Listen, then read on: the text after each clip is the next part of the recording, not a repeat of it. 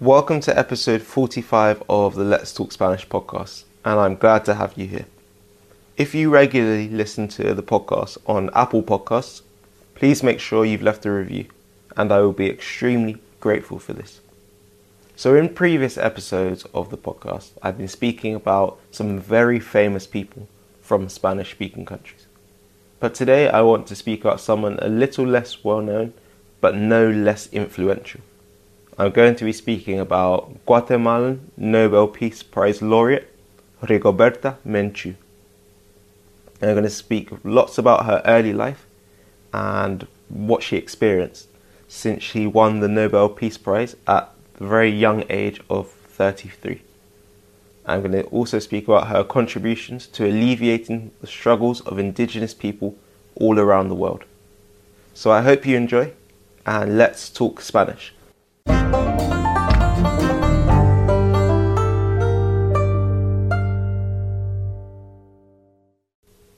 Para serles franco, antes de investigar para este episodio, no sabía nada de Rigoberta Menchú.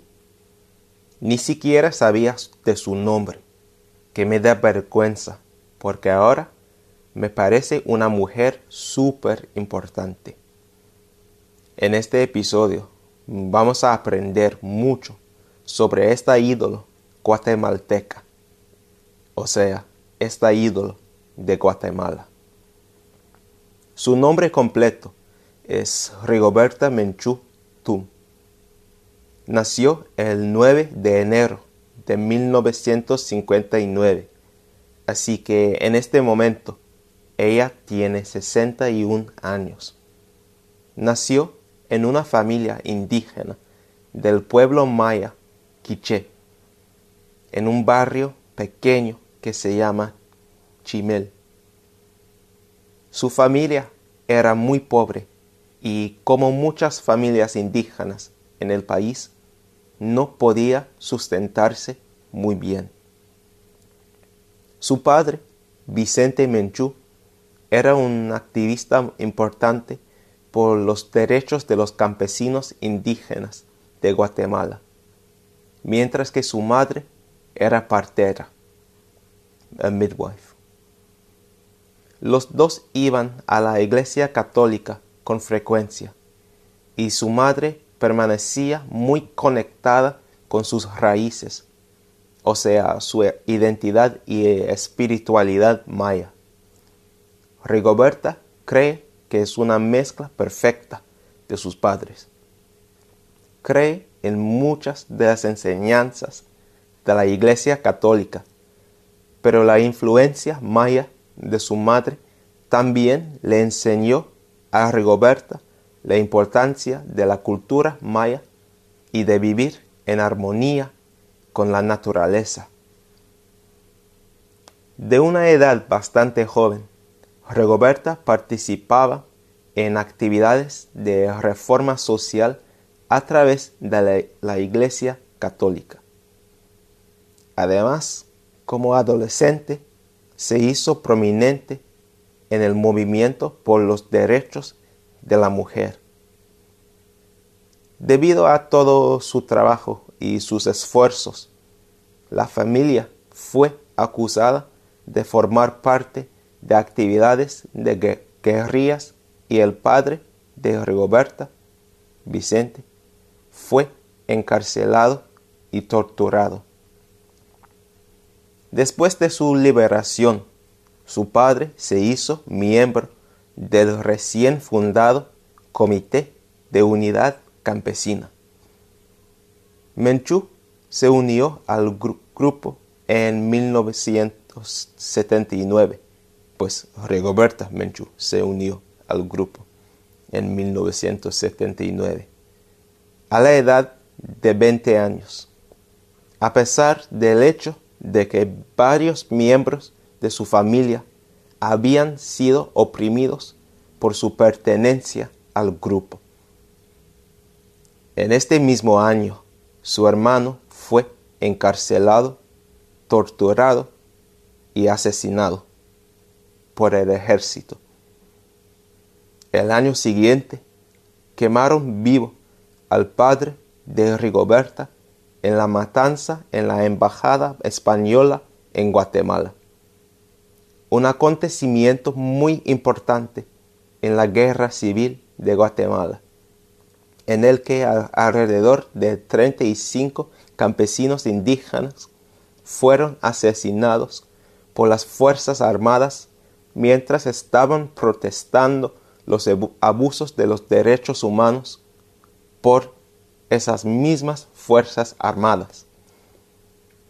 Poco después, la madre de Rigoberta Menchú murió después de haber sido encarcelada, torturada y violada.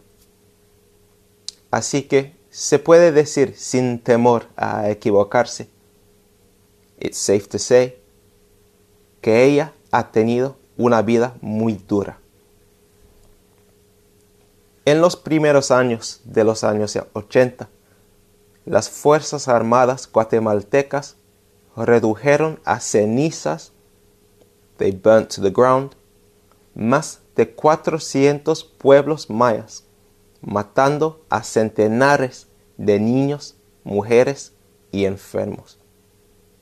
Es más, torturaron los que sospechaban que disentían de la política pública. Durante la Guerra Civil de Guatemala, las Fuerzas Armadas mataron alrededor de 200.000 personas, en su mayoría la gente maya, y más de un millón de personas tuvieron que exiliarse.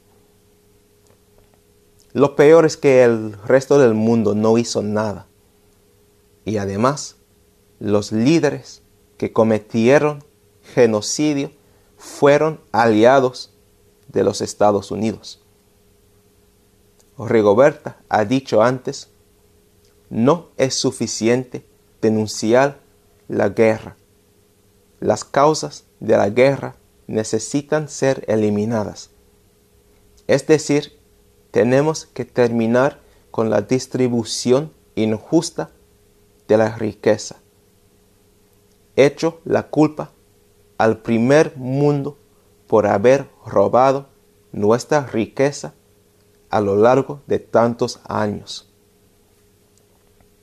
Después de la muerte de sus parientes, Rigoberta empezó a participar, a participar cada vez más en las actividades del Comité de Unidad Campesina. Se enseñó a sí misma español porque, su idioma nativo es el quiché. Y además se enseñó a sí misma otros idiomas mayas.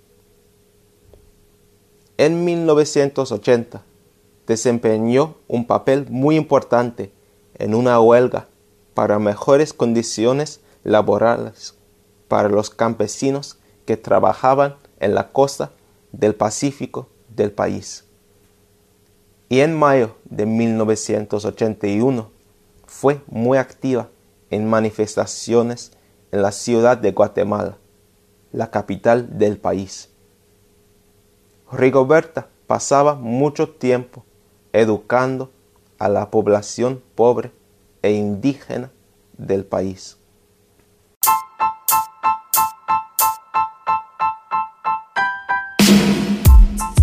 Hey, I hope you're really enjoying this episode so far.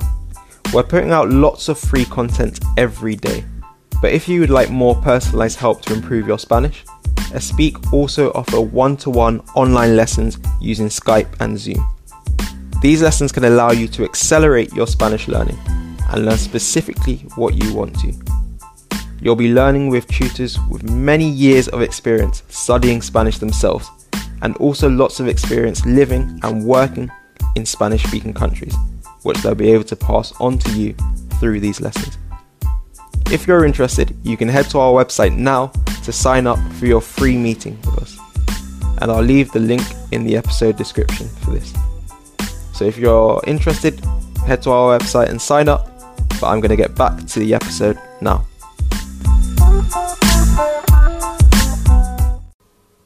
En 1981, Rigoberta huyó del país y fue a México debido a los riesgos de quedarse en Guatemala.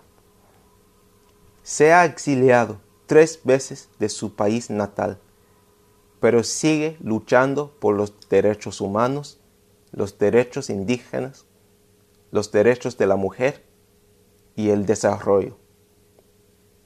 Cada vez que ha vuelto a su país, ha recibido amenazas de muerte, pero sigue luchando de todos modos. Desde México siguió organizando resistencia a la opresión en su país natal y luchando por los derechos de los indígenas. Su contribución más importante, sin duda, ha sido la biografía de Menchú, que fue publicada en 1983 el libro se llama Me llamo Rigoberta Menchú y así me nació la conciencia. Y es un recuento de su experiencia y acontecimientos de la guerra civil de Guatemala. Además, incluye la historia de su juventud empobrecida y cuenta en detalle las torturas y los asesinatos de su hermano y su madre.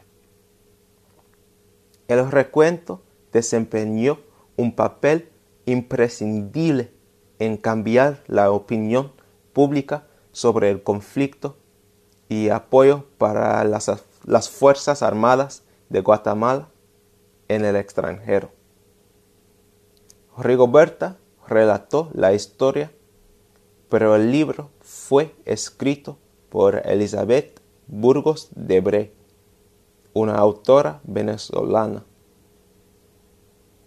A lo largo de los años ha llegado a ser ampliamente conocida como una defensora destacada de los derechos de los indígenas, no solo en Guatemala, sino también en todo el hemisferio occidental.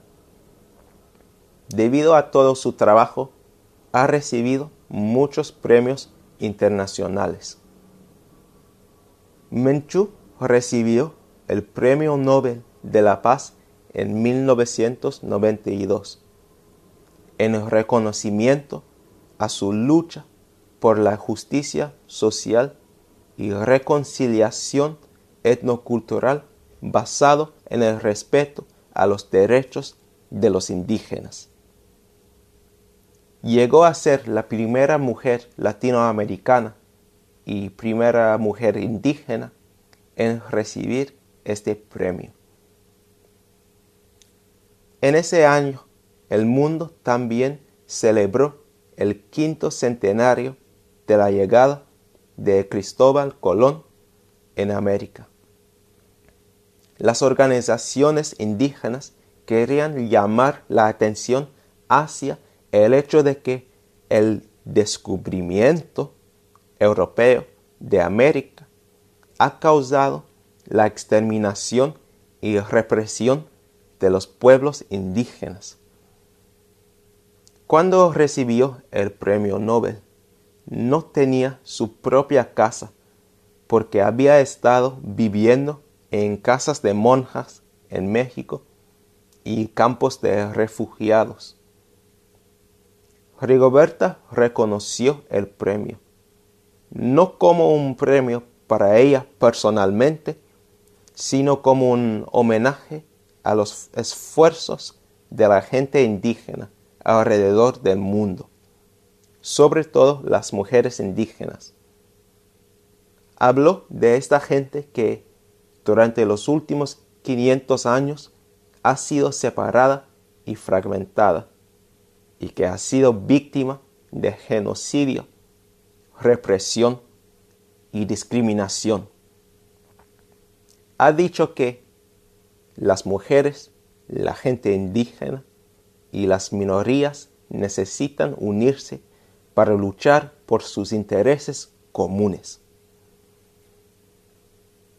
Rigoberta usó el premio en efectivo de recibir el Premio Nobel de la Paz para fundar la Fundación Regoberta Menchú Tum.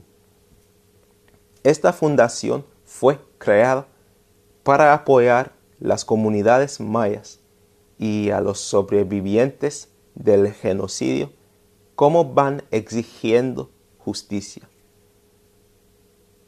La fundación ha desempeñado un papel clave en muchos casos preeminentes en Guatemala, como la pena sentence de Efraín Ríos Montt, el ex dictador de Guatemala, por genocidio y tortura. En 2007 y 2011, Rigoberta se presentó como candidata a la presidencia de Guatemala, bajo el partido que ella misma había fundado, WINAC. Este partido fue el primer partido político indígena del país. Pero, por desgracia, Rigoberta no tuvo mucho éxito. En 2011 solamente recibió 3% del voto. El nombre del partido viene del idioma quiché y significa en español gente. Con más de un millón de hablantes, el idioma quiché es el segundo idioma más hablado en Guatemala. Es un idioma maya. Rigoberta Menchú es una mujer muy interesante y una persona de la que más gente debería saber. Ojalá les haya gustado este episodio, porque me ha interesado mucho investigarlo. Muchas gracias por escuchar y nos vemos pronto. Chao.